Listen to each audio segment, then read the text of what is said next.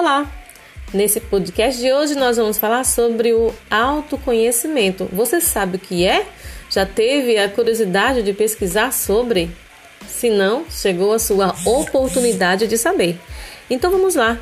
O autoconhecimento, segundo a psicologia, significa o conhecimento de um indivíduo sobre si mesmo.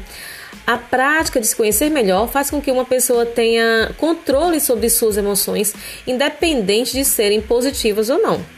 Tal controle emocional provocado pelo autoconhecimento pode evitar sentimentos de é, baixa estima, inquietude, frustração, ansiedade, instabilidade emocional e muitos outros, atuando como importante exercício de bem-estar e ocasionando, logicamente, resoluções produtivas e conscientes acerca de seus variados problemas.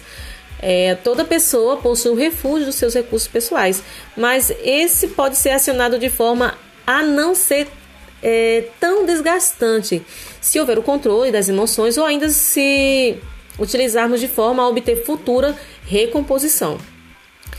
Ela também consegue permanecer equilibrada em casos de fatores externos, como por exemplo, é, quando nós somos criticados, quando perdemos a oportunidade de alguma coisa, né, de, de um concurso, de um emprego, enfim.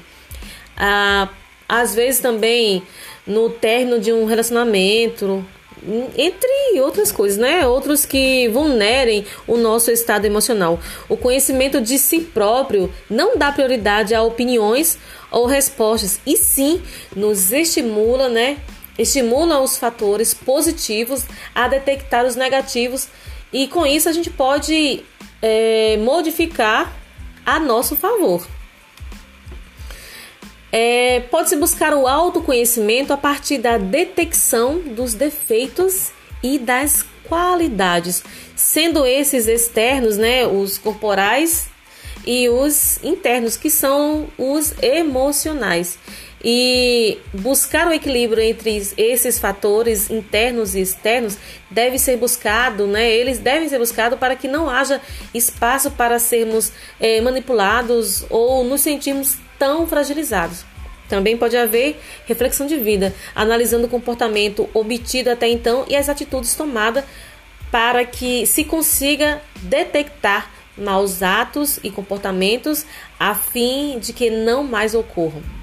É, então, o autoconhecimento ele é muito importante, porque a partir dele, né, a partir da observação externa de como as pessoas é, nos enxergam, a gente pode fazer essa autorreflexão né, e saber, nossa, quais são os meus meus é, pontos positivos e meus pontos negativos, né? É, eu posso pedir para que uma pessoa me avalie, né? O que é que eu faço de bom, em que é que eu me destaco e no que é que eu não sou tão bom assim e no que, que eu posso melhorar. Isso é fazer uma autorreflexão e isso faz parte do autoconhecimento, certo? Isso nos fortalece enquanto pessoa.